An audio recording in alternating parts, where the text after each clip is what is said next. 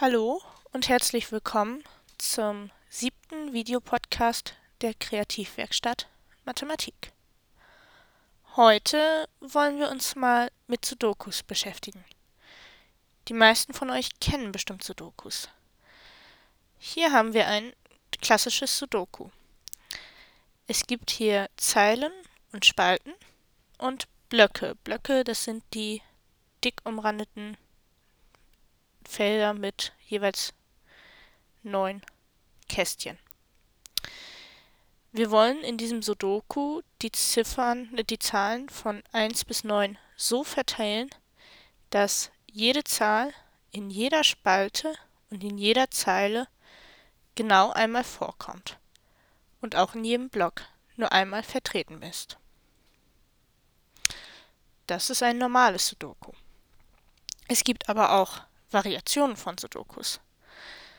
Zum Beispiel gibt es welche, bei denen als Zusatzbedingung gilt, dass die Zahlen von 1 bis 9 auch in den Diagonalen jeweils genau einmal vertreten sind.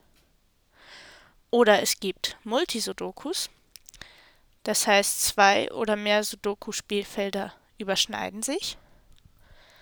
Es gibt Freiform-Sudokus, da sind diese Blöcke also nicht so quadratisch angeordnet, sondern haben ganz komische Formen, aber immer neun Felder, weil ja pro Block jede Zahl genau einmal vertreten ist. Und es gibt Mini-Sudokus. Da nimmt man dann nur die Zahlen von 1 bis 6 auf einem 6x6 Spielfeld. Das normale Sudoku war ja auf einem 9x9 Spielfeld. Wir wollen uns heute mit einer besonderen Form beschäftigen, und zwar den lateinischen Quadraten. Bei den lateinischen Quadraten gibt es Legionen und Ränge. Jede Person hat einen Rang und gehört zu einer Legion. Jede Legion hat gleich viele Personen. Wenn wir also vier Legionen haben, dann gibt es in jeder dieser Legionen auch vier Personen.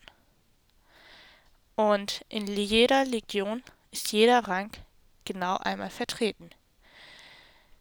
In der ersten Legion haben wir dementsprechend, wenn wir vier Ränge haben, den Rang 1, 2, 3 und 4 einmal.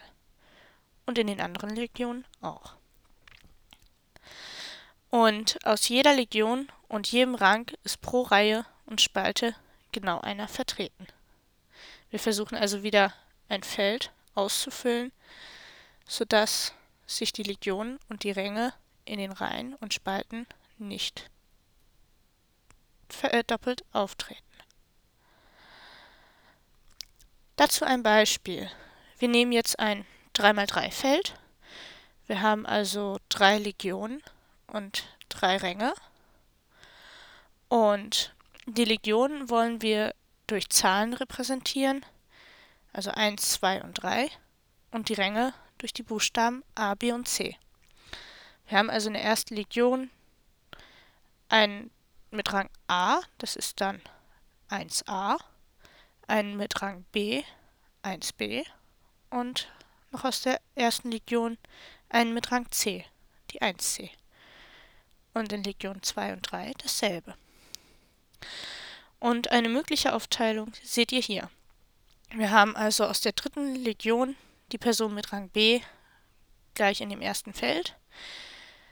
Der mit dem Rang A aus der dritten Legion findet ihr unten in der Mitte und den aus der dritten Legion mit Rang C findet ihr rechts in der Mitte, also in der rechten Spalte, mittlere Zeile. Und wie ihr seht, ist jede Zahl pro Reihe und Spalte nur einmal vertreten und jeder Buchstabe pro Reihe und Zeile nur einmal vertreten und jede Kombination von Buchstaben mit Zahl ist nur einmal vertreten. Also 1a, 1b, 1c, aber nicht 1b, 1b doppelt. Dazu ein paar Fragen gibt es auch lateinische Quadrate der Größe 4.